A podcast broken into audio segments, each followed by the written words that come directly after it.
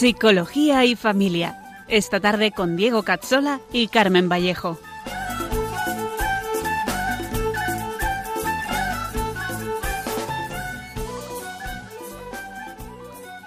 Te dijo ven y aceptaste, atrás quedó lo vivido, te dio una nueva esperanza, todo encontró su sentido.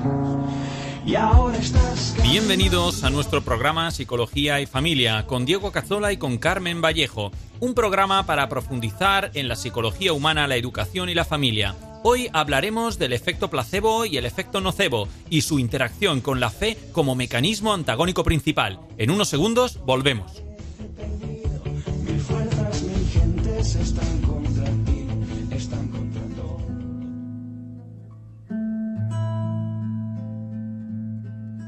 Ven, Espíritu Santo, ilumina nuestra mente, abre nuestro corazón, para que seamos siempre transparentes a la verdad del Señor. Que la Virgen María, nuestra tierna Madre, nos guíe con firmeza, sabiduría y humildad en el camino del amor verdadero por Jesucristo nuestro Señor. Amén.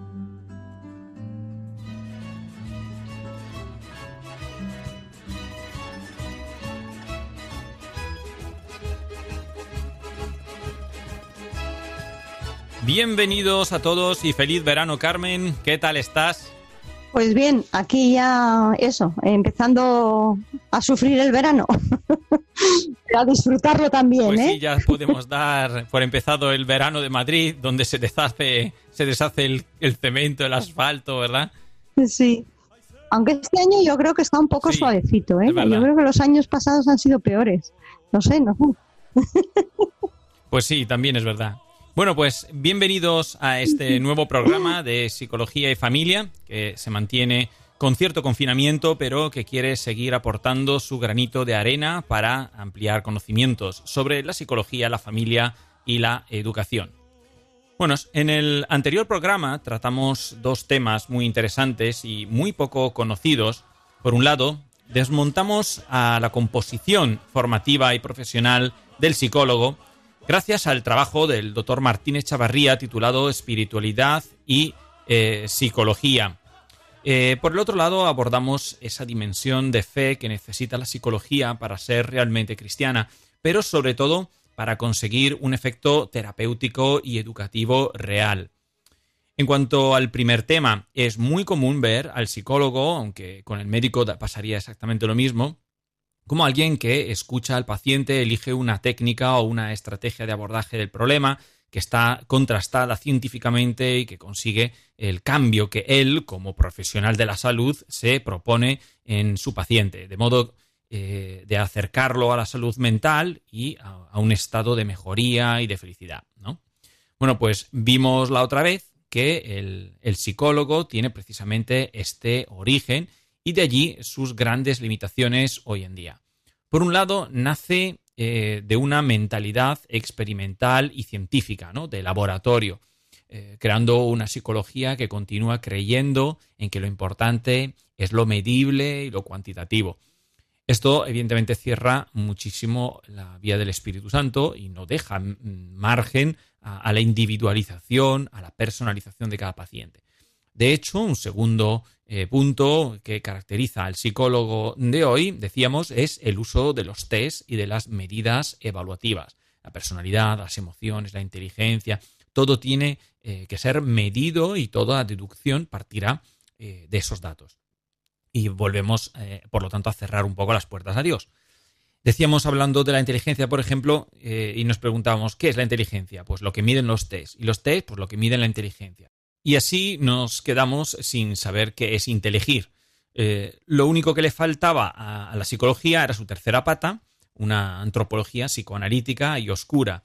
Y en otros casos, eh, eh, una antropología tan vaga que se contamina de los espiritualismos más orientales e irracionales. Sí, y con todo esto, pues, pues eso, el resultado es que tenemos tantas psicologías como espiritualidades o visiones del hombre, sobre todo materialistas, ¿no? Además de un destierro clínico y ya educativo de Dios, del Espíritu Santo, de la providencia y de la gracia, ¿no? Entonces, tremendamente escasos son los psicólogos que pueden integrar pues esa acción de la gracia, de la providencia, de la revelación y, de la acción de la palabra de Dios y de los sacramentos y meter todo en la acción terapéutica. El problema es que sin, estar sin esta integración no estaremos viendo al hombre en su plenitud y podemos ir eh, pues despidiéndonos de una auténtica sanación si no vemos al hombre en su plenitud, ¿no? Claro, y eh, entonces abordamos este tema gracias al trabajo de la doctora eh, Zelmira Seligman, Fundamentos de una psicología cristiana, muy recomendable, y presentamos su línea. Recordamos, por ejemplo, su cita de entrada de Gaudium et Spes número 22, donde decía, el misterio del hombre solo se esclarece en el misterio del verbo encarnado. Cristo manifiesta plenamente el hombre al propio hombre y le descubre la sublimidad de su vocación muy profundo, este, muy concentrado este tema, ¿no? Nos hemos acostumbrado a escuchar estas cosas eh, desde la práctica de nuestra fe. En el Catecismo de Radio María, en la homilía del párroco del domingo, eh, en ese amigo eh, extraño que va a adoración nocturna a las 3 de la mañana y que no para de hablar de adoración, de Eucaristía, que lleva siempre una estampita encima y cosas por el estilo. Pues bien, eh, la conclusión más importante que podíamos sacar en claro es que esta realidad no es algo de la fe que se pueda prescindir si hablamos de cáncer, de un trastorno mental grave, una depresión ligera e incluso de la hiperactividad de nuestro hijo. ¿no? Eh, el sufrimiento del hombre y la anormalidad, lo que no es normal, no son una cuestión matemática o científico-estadística, no es una cuestión de píldora, de pastillas sino una cuestión de trascendencia y de sentido, así como la misma eh, vida lo es. Eh, la psicología es el estudio del alma y su interacción psicosomática con el cuerpo, así como de la supremacía del amor como constitutivo de nuestra vocación, nuestra dirección, nuestra fuerza, nuestra normalidad es por el amor, gracias al amor mm, que nos unimos a los demás y nos podemos salvar. Por que no podemos excluir el amor de la salud mental o de la terapia y menos aún de la visión de los problemas psicológicos. La visión sobrenatural del hombre no se limita a ningún ámbito, ni siquiera a los estudios o a la vida laboral. Y no hablemos ya de las diferencias sexuales de varón y mujer o el noviazgo y muchos otros temas que iremos abordando en nuestros programas. Un dato que recogimos del estudio de Zalmira y que es muy importante es también la conciencia de que el hombre que conocemos es un hombre herido por el pecado y cuya naturaleza original, tal como la pensó Dios, no es como la que vemos y estudiamos ahora, ni estaba pensada para evolucionar eh, con ese pecado encima. Por eso la redención sacramental, sobre todo la confesión y la Eucaristía, eh, son esenciales en el proceso de análisis del ser humano y, por supuesto, eh, de su curación física y psíquica.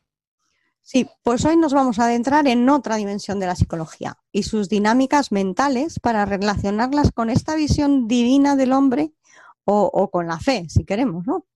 Pero bueno, antes de continuar, os recordamos que para preguntas y sugerencias podéis escribirnos al correo psicología y familia 2 con número arroba radiomaria.es.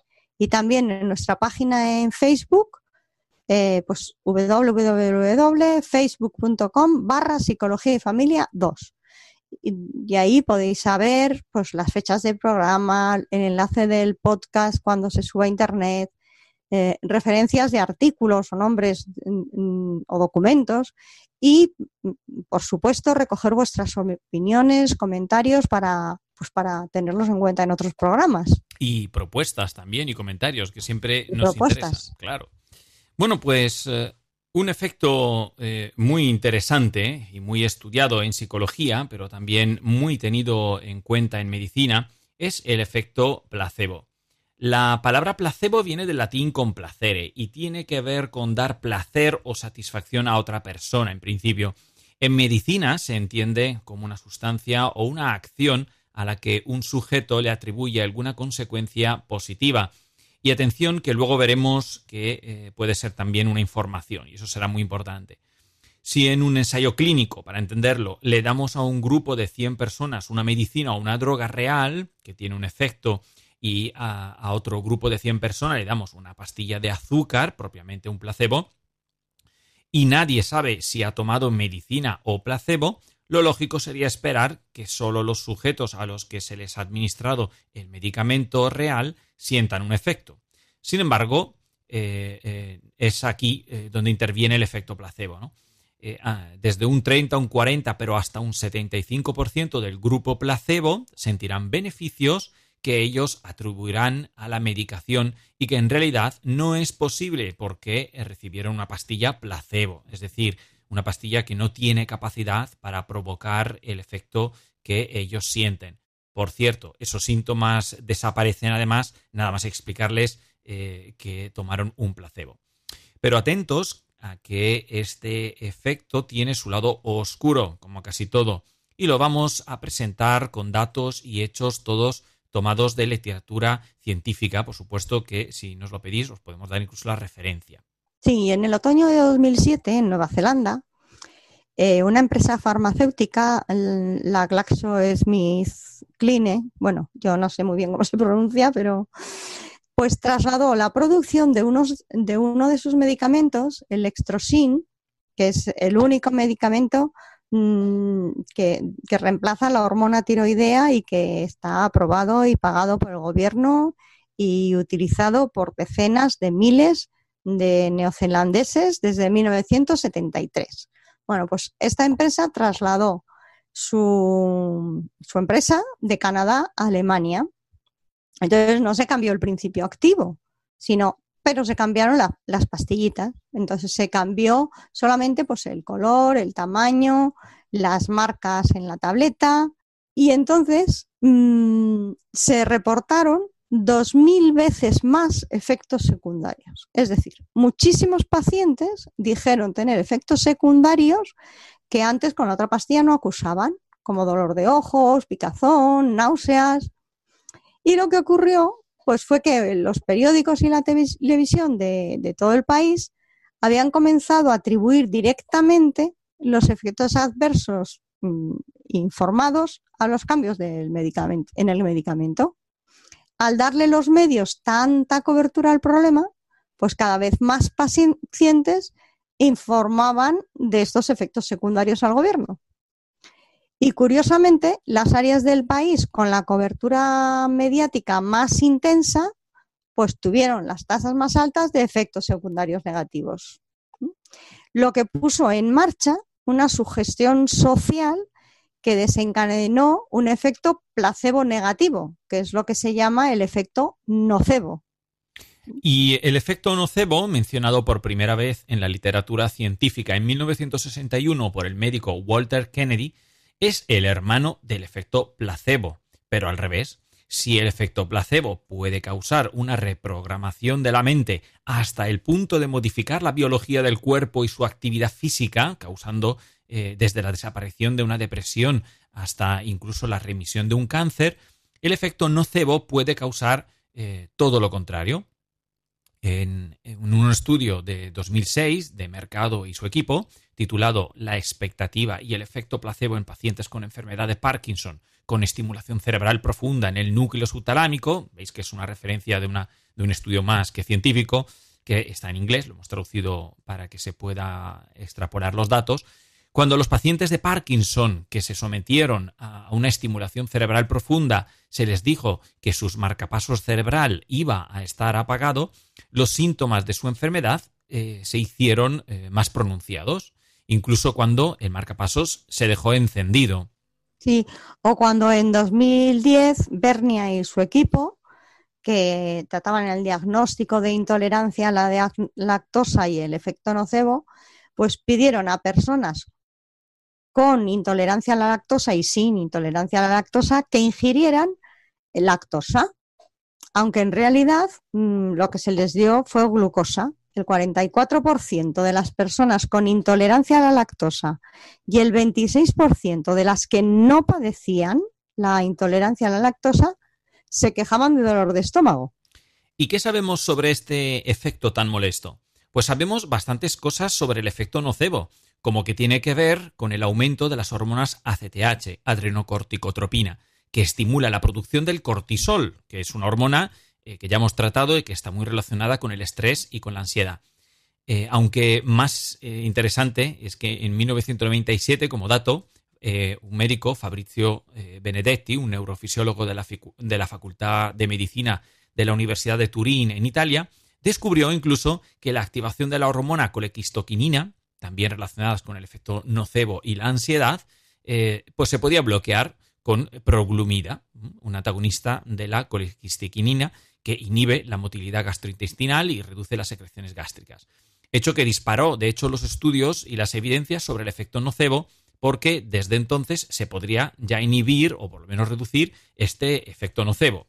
Bueno, pues a pesar de ello y eh, de haber pasado más de 20 años, el efecto placebo está mucho más estudiando que el efecto nocebo. De hecho, en la base de datos científica PubMed, hay actualmente casi 230.000 resultados sobre el placebo y apenas unos 809 sobre, sobre el nocebo. Ahora bien, una de las cosas que sí tenemos que tener en cuenta es que el efecto nocebo se activa por la mera información, algo que puede ocurrir perfectamente con el consentimiento informado de una operación. Que vas al médico, pues eh, tienes que firmar y lo que estás leyendo ya es una información a tener en cuenta. Entonces, mucha atención, porque la mente humana puede entregarse a una idea, un miedo o una creencia hasta el punto de enfermarse y morir. Es que esto es muy fuerte. Es que lo voy a repetir despacio porque mm, mm, nos tenemos que dar cuenta muy bien de ello, ¿no? La, la mente humana puede entregarse a una idea, un miedo o una creencia hasta el punto de enfermarse y morir. Es decir, que e, e, el, ser humano puede aceptar un mero supuesto y reprogramar su sistema autónomo para crear su propia farmacia de químicos que coincide con el químico que crea estar tomando o reaccionar al mal que posiblemente le, él ve que, que, le va a sobrevenir. Es decir, una persona puede desencadenar la química antiinflamatoria necesaria al pensar estar tomando un ibuprofeno cuando no lo ha tomado. ¿Y por qué nos parecía interesante tratar este tema? Bueno, en el programa anterior hablábamos de la salud mental y de cómo el psicólogo necesita una visión y una acción sobrenatural para cumplir con su misión y que eh, está prácticamente ausente hoy en día. Ahora eh, retrocedamos unos meses eh, y pensemos cuánta gente ha estado leyendo y escuchando noticias sobre muerte, sobre contagios, sobre quiebras económicas.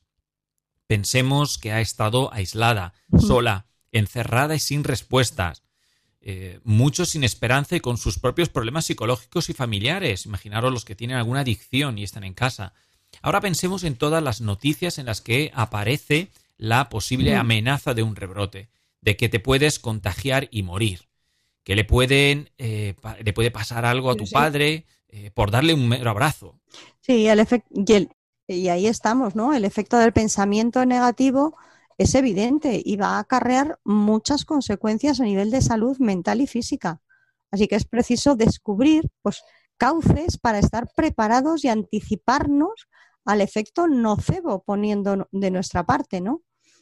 Y no es de extrañar que el 77,5% de los psicólogos y psiquiatras pues dice estar convencido de que la era post-COVID traerá consigo una mayor demanda de atención a la salud mental de la infancia y de la adolescencia.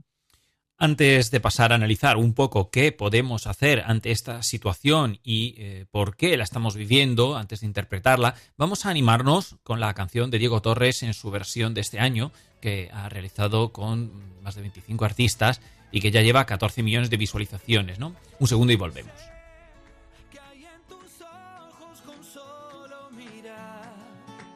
estás cansada de andar y de andar y mirando siempre en un lugar.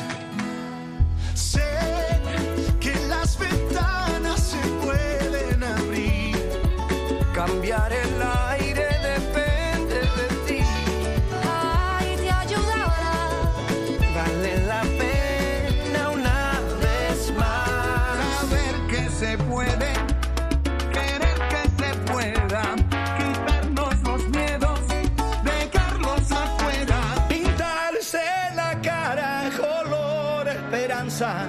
Tentar al futuro con el corazón. Vale más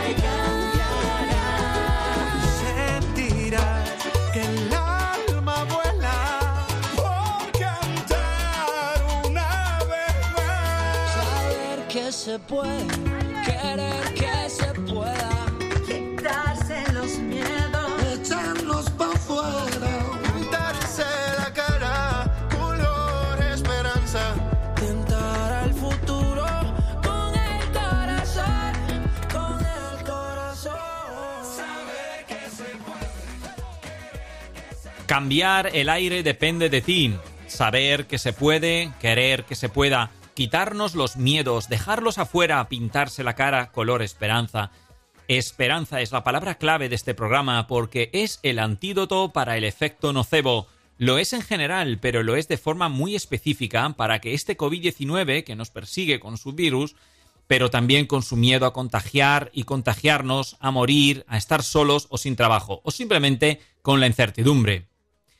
Sin embargo, un cristiano sabe que es hijo de Dios, sabe que nunca es desatendido, que todo está en sus manos cuidadosas y providentes. Todo lo que Dios permite y promueve es para bien. Entonces, ¿cómo entender esta pandemia y cómo impedir que nos estresemos y enfermemos con tanta negatividad y malas noticias diarias? Bueno, para empezar hay que recordar que jamás Dios ha permitido que pasaran guerras, penurias o calamidades si no ha sido por llamar a la conversión y al amor, dar esperanza, o mejor aún, redirigir el hombre a una esperanza real que le devuelva a Dios. El sentido de esta pandemia, en mi opinión, está claramente vinculado en parte al pecado del hombre, que obra mal y se aparta cada vez más de Dios, y en parte por el plan de Dios en sí mismo de acercarle nuevamente a Él mediante una purificación. Con esta purificación pretende ayudarnos a entregar aquello que no es importante, que puede ser desde el trabajo y los amigos hasta nuestro amor por el ocio, el deporte o el bienestar material.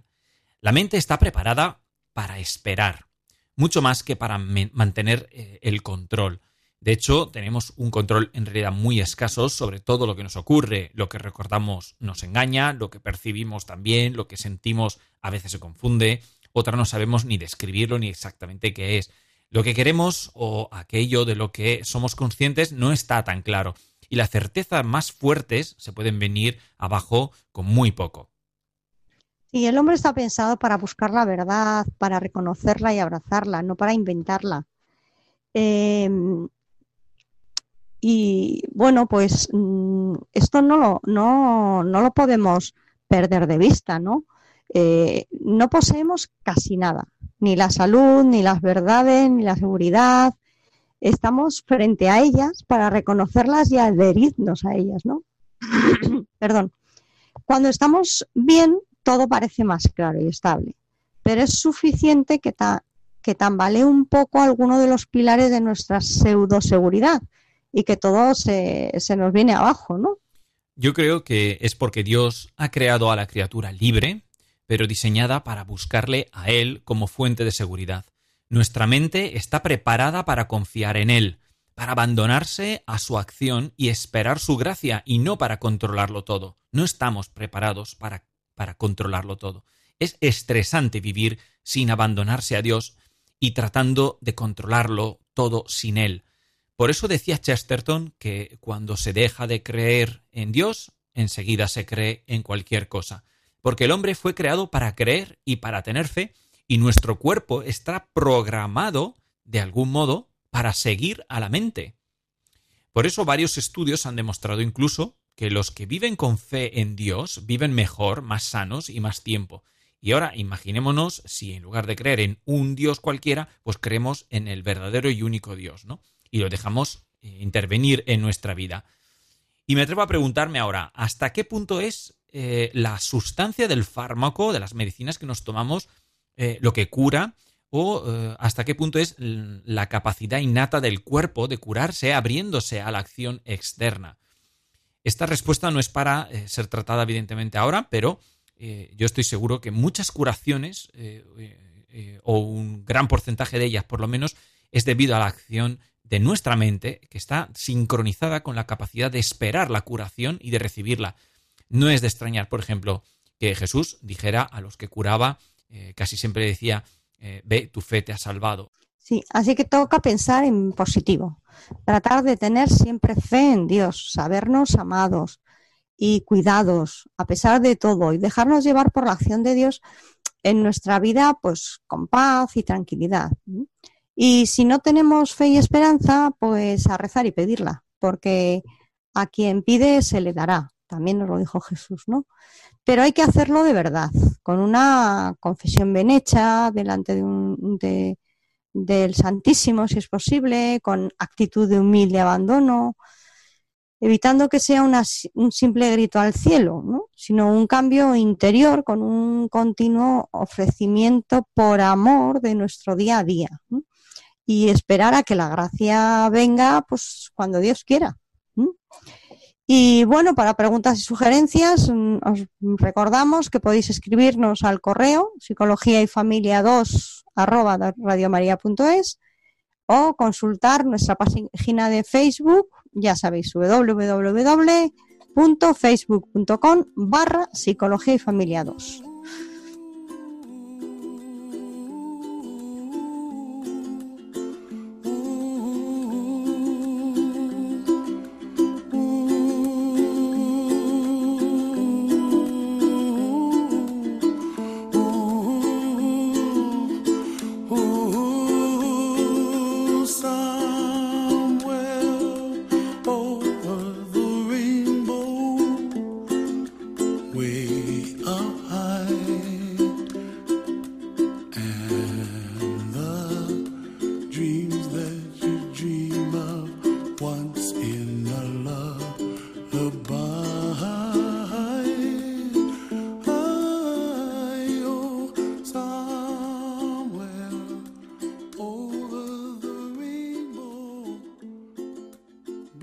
Estáis escuchando el programa Psicología y Familia con Carmen Vallejo y con Diego Cazzola. Empezamos la segunda parte de nuestro programa Secciones para Crecer, hoy con la intervención de Juan García, que nos va a hablar de los cenáculos. Muy buenas tardes, Juan. Hola, buenas tardes. Bueno, pues Juan, eh, a- atraco a mano armada, narcotráfico, huyes de España eh, gracias a un chivatazo y te encuentras pasando durante más de siete años por el cenáculo de Italia, el de Francia, el de España, donde eh, tu vida eh, cambia totalmente. Muy interesante, parece de película. Sí, bueno, a ver, tampoco he llegado al nivel de narcos de Pablo Escobar, ni mucho menos.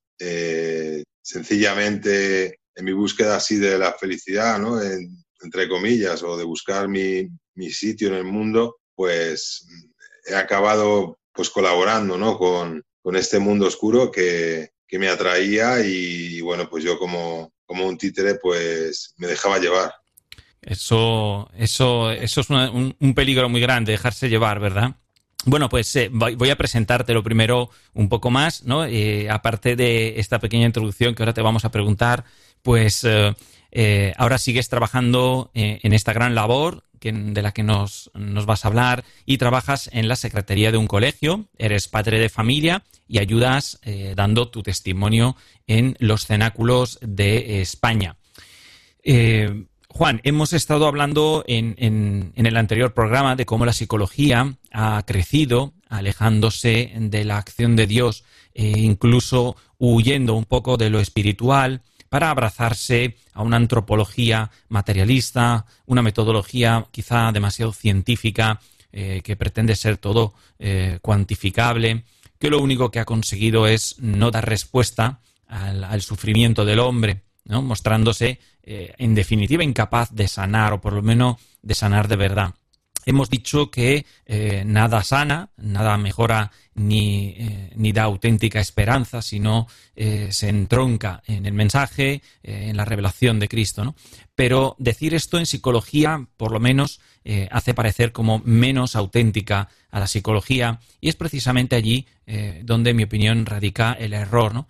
Pues los cenáculos, muchos no los conocen, eh, nos pueden ayudar a demostrar la grandeza eh, eh, de la fe, ¿no? la gran importancia que tiene la fe y el amor para incidir en el auténtico cambio del hombre, porque en definitiva la salud es cambiar al hombre, ¿no? Así que, bueno, pues gracias por atendernos y dedicarnos unos minutos y para introducirnos a, comprender un poco cómo son estos, estos cenáculos y cómo funcionan. Bueno, aunque no tenemos mucho tiempo, pero me gustaría empezar un poco por el principio. Juan, ¿cómo, cómo entraste en un cenáculo y, cómo los descubriste? Bueno, en principio eh, yo conocí la comunidad cenáculo en Italia gracias a que mi hermano, eh, también por problemas de adicciones, ingresó en esta comunidad donde, pues bueno, mm, no se les puede llamar por teléfono, así como, como estamos en el mundo, ¿no? Que una videollamada, una llamada, cosas así. Y precisamente para, para poder trabajar las personas mejor, ¿no? Desde, desde el interior, ¿no? Hacer como un poco de retiro espiritual, de alguna forma.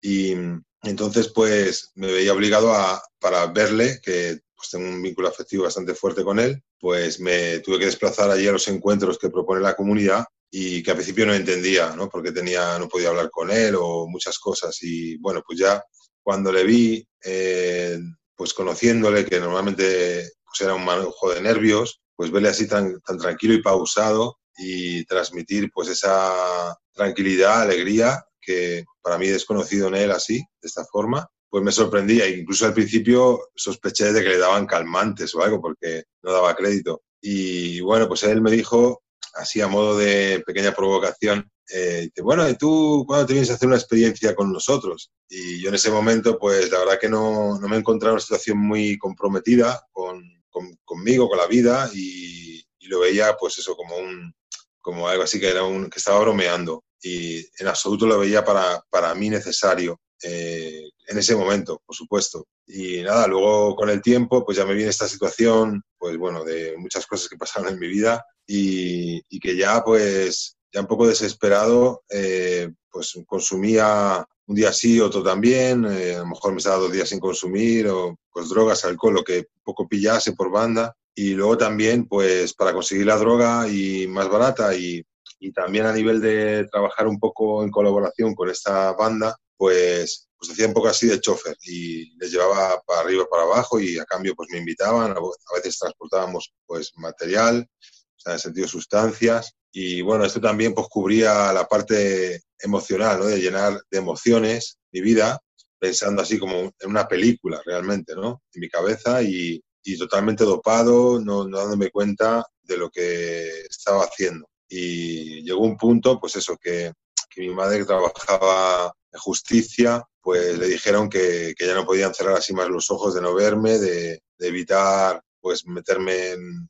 en, informes, en fotografías, en cosas y, y, le recomendaron a mi madre que me dijera que, desaparecía del mapa, ¿no? Porque sabían que yo tampoco era el artífice de, las cosas, ni mucho menos, sino era ahí un peón, eh, pues, un, pues un poco un esclavo de la droga y, y un poco pues, pues de ese mundo que en el fondo está vacío y todo esto, pero por otro lado atrae bastante, porque cuando uno tiene un vacío muy grande, pues esta, esta forma de vida engaña como si fuera algo emocionante, como que algo trepidante que nadie hace, que, que bueno, una falsa, una falsa apariencia de, de, bienestar que inexistente. Y bueno, pues ahí, cuando me dice esto mi madre, pues yo digo, pues es el momento de hacer esa, esa experiencia en el cenáculo que me proponía mi hermano. Y nada, llamé allí a Italia y justo ese día él no estaba, pero bueno, hablé con un chico croata que, que, le dije un poco, un poco la situación en la que me encontraba y le preguntaba que cómo era aquello, ¿no? Porque la verdad que no, o sea, aunque hubiera,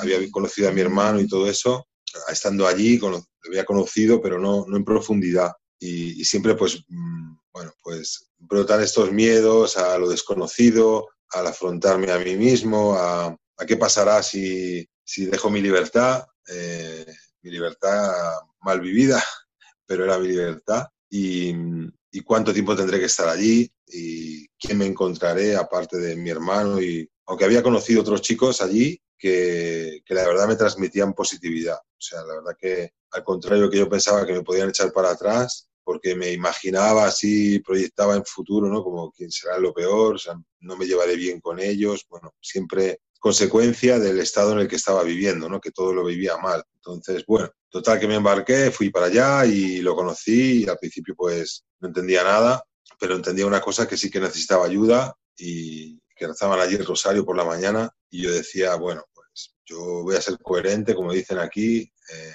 no creo en Dios, no rezo y así empecé. Pero bueno, también este transcurso, pues también oía a los chicos las intenciones de oración que, que formulaban y con qué libertad de corazón. Y yo la verdad que, que me sorprendía porque era algo muy auténtico y, y, que mi corazón también anhelaba, ¿no? El poder expresarme así con esa libertad y con esa sencillez. Y la verdad que es parte también de, pues eso, de, de la sanación que allí se puede encontrar. Porque, bueno, tenemos ahí tres pilares que son el, el trabajo, la amistad y la oración. Decimos la oración siempre por último porque uno que llega de la calle, de la noche, de la discoteca, pues lo último que está pensando es en ir a misa, ¿no? Y o rezar rosario delante santísimo cantando cancioncitas al Espíritu Santo.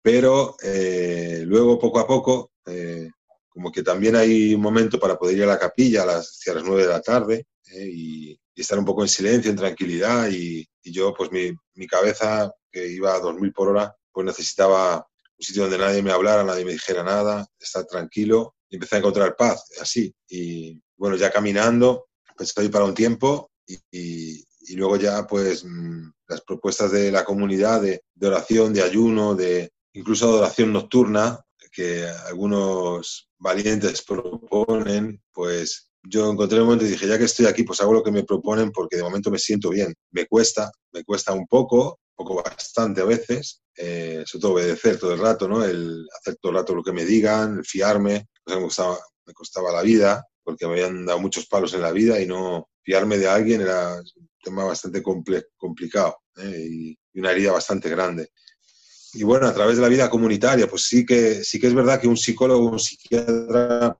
pues yo entiendo que hacen sus estudios y, y es súper respetable y, y, todo, pero claro, ahí en comunidad tenemos lo que, está, lo que se llama el ángel de la guarda, que, que al principio está 24 horas con nosotros y, y, es una persona que, pues que ya ha superado sus primeras dificultades a partir de seis meses, pero puede tener un año o dos de comunidad y cuanto más tiempo se tiene, pues más experiencia se adquiere para, para hacer estar mejor al que se cuida. ¿eh? Y no es una persona que tenga alas, ni mucho menos, ni es un guardia civil, pero en realidad es una persona que, que acompaña habiendo, sabiendo muy bien cómo se siente uno cuando llega. Y, ¿Y cada uno tiene uno o, o hay una persona sí, para varios? En principio eh, nos acompaña nos acompaña una persona durante un mes y para explicarnos cómo funciona la comunidad, dónde tenemos que ir, pero también sobre todo para, pues para momentos de, de, tristeza, de soledad, de como un fracaso, ¿no? Haber llegado a una comunidad terapéutica pensando que, que mi vida pues no, pues no vaya, no puede ir para adelante sin la ayuda de otros, ¿no? Y además de unos ex drogadictos, que en un principio no son así nada bien. Pero, pero si uno eh, le, si a uno pues, yo voy viendo, lo que veía era la coherencia de estos chicos y de mi ángel de la guarda, ¿no? Que, en mi caso pues tuve tres, porque llegué muy enfadado y, les amenazaba un poco, me decía, oye, como me a preguntar que cómo estoy, eh, te voy a dar dos tortas que verás, en sentido, y no quería que nadie me molestara, no, no, no, aceptaba la amistad de nadie, que nadie me dijera nada, no quería escuchar nada, estaba completamente enfadado con la vida y no entendiendo muy bien al principio, pues qué es lo que no, no comprendía cómo alguien me quería ayudar gratuitamente. Imagínate, ¿no? ¿Qué, qué psicólogo puede atenderte 24 horas al día durante un mes? ¿Quién, quién dispone de ese tiempo? Y, y, gratuitamente, además, ¿no? O sea, bueno, que lo, una de las cosas que más te impactó fue, lo primero fue ver que a la gente le sentaba bien, luego que te sentaba bien a ti, el, que había un buen clima, y, luego ver que los demás te ayudaban gratis, ¿no? por amor al arte, es decir, que sin pedir nada a cambio. Sí, al principio para mí era como sospechoso, o sea, era decir, bueno, estos, ¿qué querrán a cambio de, de mí? Si no, no, no tengo nada para darles tampoco. Entonces, llevaba solamente un rosario en el bolsillo y no podía ofrecerles nada, con qué comprar su amistad, que era lo que hacía siempre, lo que había aprendido pues en la noche, en la calle, de que no se hace nada a cambio de nada. O sea, hoy por ti, mañana por mí. Eh, es la ley así. No sé cómo, cómo se puede de- denominar, ¿no? La ley de la calle, la ley del, del interés, ¿no? O del mundo. Sí, claro. Entonces, a mí esa gratuidad, luego con el tiempo, pues ya sí que creía que lo están haciendo gratis y me decían, yo decía, pero tú, ¿por qué, por qué me ayudas? Pues eh, no te puedo dar nada. Me decían, yo te ayudo a ti porque a mí me han ayudado así, gratuitamente. Entonces, a mí me, sienta bien devolver esa ayuda que he recibido. Incluso me decían que, nunca podrían devolver lo que, han, recibido. Y yo decía, pues no sé, hijo, no sé, no, entiendo todo esto. Y era como, primero tenía que fiarme para poder entender, para escuchar, aprender a escuchar, que es parte de la, digamos, de la vida, de la escuela de vida del cenáculo, que nos enseñan a, a que cuando nos, nos habla alguien, escucharle y pensar lo que nos han dicho. Si luego tenemos algo que decir, lo decimos a lo mejor al día siguiente, después de dar una buena vuelta. Incluso, si alguna vez nos enfadamos, pues incluso tres días. ¿no? Y Madre Elvira, la fundadora, decía, pues mira, como, como en el sepulcro, ¿no? Tienes que pasar tres días y resucitar, porque a lo mejor te hace falta pasar tres días de sufrimiento para poder comprender de dónde llega. Pero es todo una psicología, digámoslo así, sin profesionales, pero, pero como muy de, de andar por casa, pero en realidad, como es contada por otros como yo, que, han sufrido, que les veo que están bien, pues me la creo más. No, creo que, que es algo que pago un terapeuta una hora por semana o lo que sea, que yo en realidad nunca lo llegué a hacer. ¿eh? Lo pensaba, pero no sé por qué nunca lo hice, porque a lo mejor no tenía dinero. Y en el cenáculo tampoco hay ni psiquiatras ni médicos dedicados a ello, como sin embargo nos podemos encontrar seguramente en otras asociaciones, otros grupos de ayuda, ¿no? Es, eh, la ayuda viene so- sobre todo del, aislarte, ¿no? Tu, de tu contexto contaminado, de, de- de tu vida mal llevada, y, y luego dejarte sanar un poco por el ver que los demás te quieren, que te quieren tal cual, que te quieren no porque están cobrando un sueldo, sino porque simplemente es lo que han recibido y gratis lo han recibido, gratis lo dan. Y eso te pone, ¿no? Una semilla, de decir, aquí pasa algo raro, por la que quizá toda la oración que hay sembrada a lo largo del día, la, adora- la adoración, la misa, de vez en cuando, ¿no? El rosario, pues va sembrando y va creciendo, el Señor va haciendo su trabajo, ¿no? Podría ser eso un poco el punto central.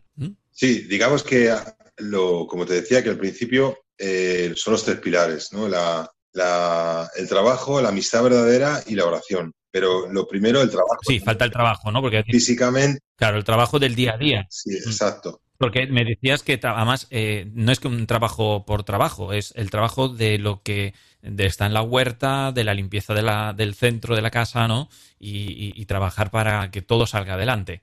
Sí, digamos que la primera providencia, que la comunidad no, no pide ninguna cuota a los chicos que entran ni a las familias, no les, no, todavía no les, digamos, per- mm, que no les penaliza todavía con, aparte de una historia que ya traemos cada uno, pues con un pago ahí mensual ni, ni nada. O sea, de hecho, eh, sobre el vida dice, rezar por nosotros, el que sepa y el que no, pues que aprenda si quiere y es lo único que os pedimos. Y luego el que quiera libremente puede donar lo que quiera, ¿no? pero sin, sin ninguna obligación ni ninguna carga moral, porque el amor de Dios es gratuito, así, así tal cual lo expresa Madre Elvira. Y, y bueno, pues esto, O sea que podríamos decir que el amor es lo que realmente cambia, ¿no? La vida de todo. La- el amor es recibido, el amor visto, el amor al trabajo. El amor es el centro del- de los cenáculos. sí, a ver, luego nosotros, eh, o yo, hablo de, de mí, pues lo vivo mucho con los pies en la tierra, ¿vale? Porque nosotros decimos amistad verdadera y es corregir al otro por, por su bien, e incluso por mi bien, por, por ser capaz de decir lo que llevo en el corazón, decir lo que pienso. Y luego también el proceso de pensar lo que digo, porque al principio se dicen muchas tonterías y muy directas y pueden hacer daño también. ¿eh? Y uno está enfadado y pues eh, aprender a, a decir las cosas también, no para, no para hacer daño, sino para, o, o porque me has dicho el otro día algo, pues yo voy ahora y te voy a, te voy a buscar a ver dónde tienes el defecto para, para devolvértela. Sino, sino en realidad, pues Exacto. con, con la voluntad de, crecer, ¿vale? Y de hacerlo, porque vamos allí para cambiar. Entonces, este principio básico lo sabemos todos. Y, Entonces yo como hablo con muchos chicos que, a lo mejor quieren entrar en comunidad porque están desesperados básicamente y, y no les hablo así en un plano de Dios muy elevado, ni siquiera mucho, ¿eh? les hablo de tú a tú y trabajo físico para sacar todo lo que todo lo malo que, que hemos consumido de droga de, y a través del trabajo físico pues hacer el trabajo bien y luego poco a poco entrar en contacto con lo espiritual pero lo espiritual muy de o sea nada de no sé yo eh, empecé a hacer adoración nocturna Como propuesta. como propuesta sí un chico que me caía bien me Que no es una cosa que es obliga. Sí, a ver, eh, digamos que ir a la capilla es una comunidad, no lo, escondemos, cristiana, y lo primero que hacemos es rezar el rosario. Después de hacer la cama y lavarnos los dientes, vamos a la capilla. Yo esto lo explico cuando hablo con un chico, se lo explico luego toda la jornada, pero antes de todo eso, le explico que si él quiere ser feliz y le digo que tiene derecho y que puede ser feliz, que hay otras cosas en la vida, aparte de lo que hemos conocido, ¿no? Entonces yo empiezo por ahí. Y luego también le explico que hay un ángel de la guarda que estará con él para ayudarle, no para, para vigilarle, sino tú quieres que te ayuden, pues te vamos a dar la ayuda mejor diseñada que existe, ¿eh?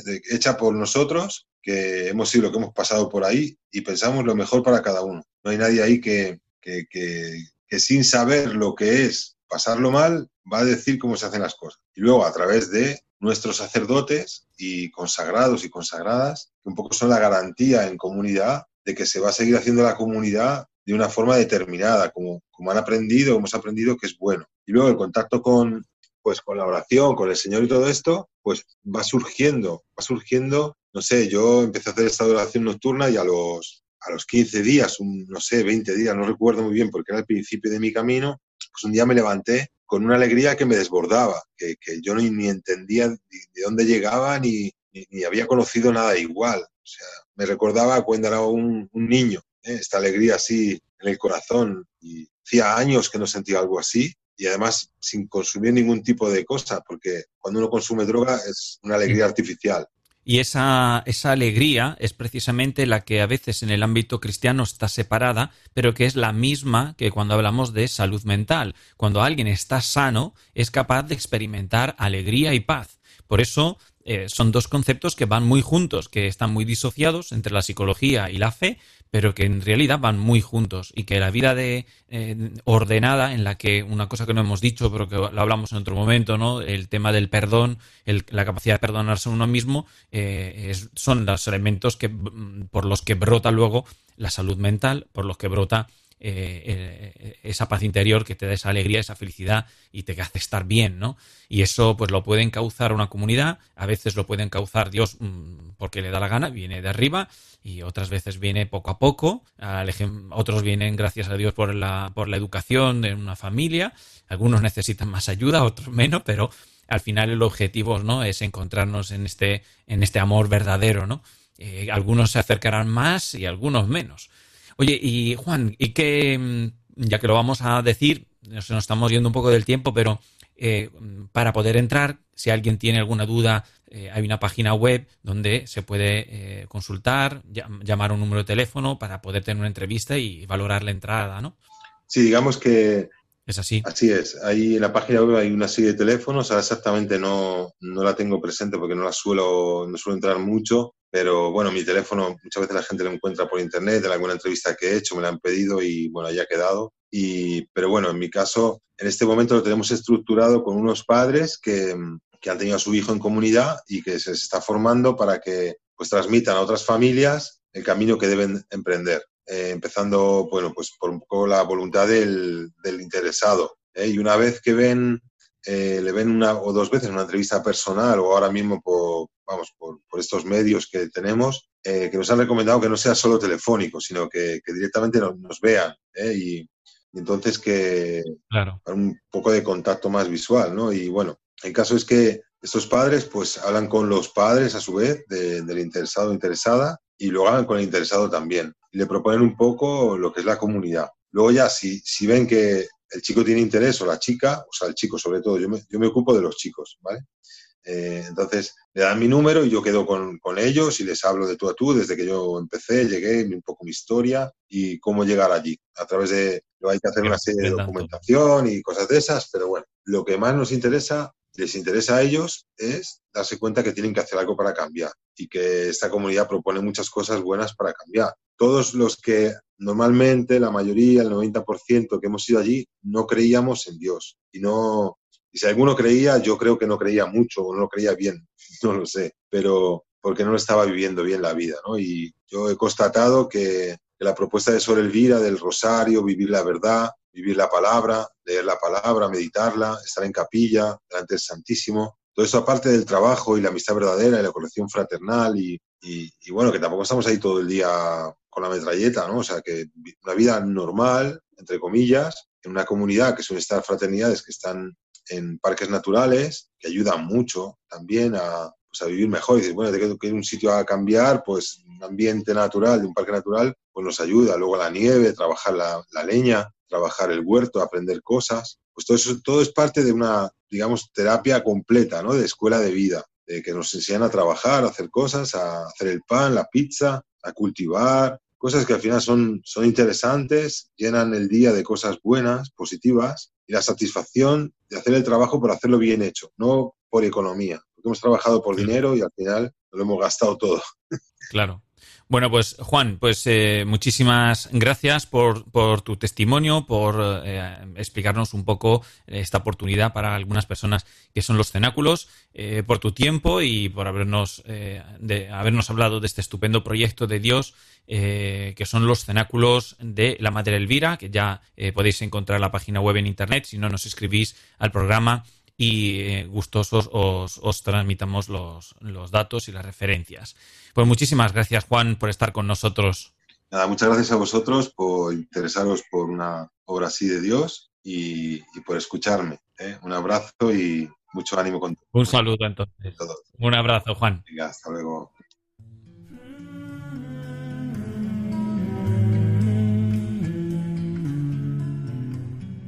Esto es todo amigos de Radio María. Os dejamos con una tarea más. Pensar que nuestra fe no es algo que se desliga de todo y que va en paralelo al mundo, sino más bien que todo lo debería penetrar y asumir, y mucho más en el caso de la psicología. Son tiempos difíciles en los que vivir así la vida nos hace testigos que realmente Cristo es la salvación del mundo, de la política, de la educación, de la salud y también de la ciencia. Un buen signo de que lo hacemos bien es que metemos a Dios en todo, porque estamos llamados a esa unificación y que es la que nos dará realmente paz y descanso. Hacer psicología es saber pensar bien y apuntar solo al corazón de Cristo, donde todo se hace bueno, bello, perfecto y llevable. Porque por eso nos dijo Jesús que Él es la luz del mundo, el camino, la verdad y la vida. Dios mediante nos volveremos a escuchar el 18 de agosto a las 17 de la tarde con un nuevo programa.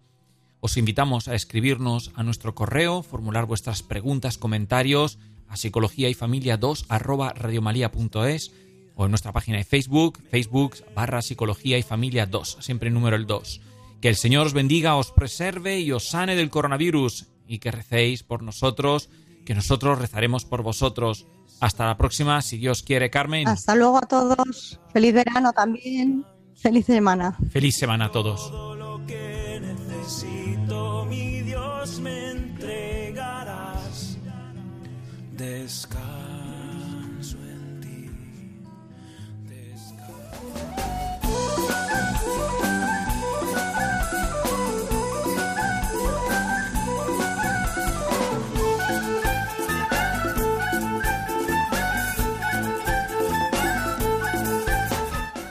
Han escuchado Psicología y Familia, esta tarde con Diego Cazzola y Carmen Vallejo.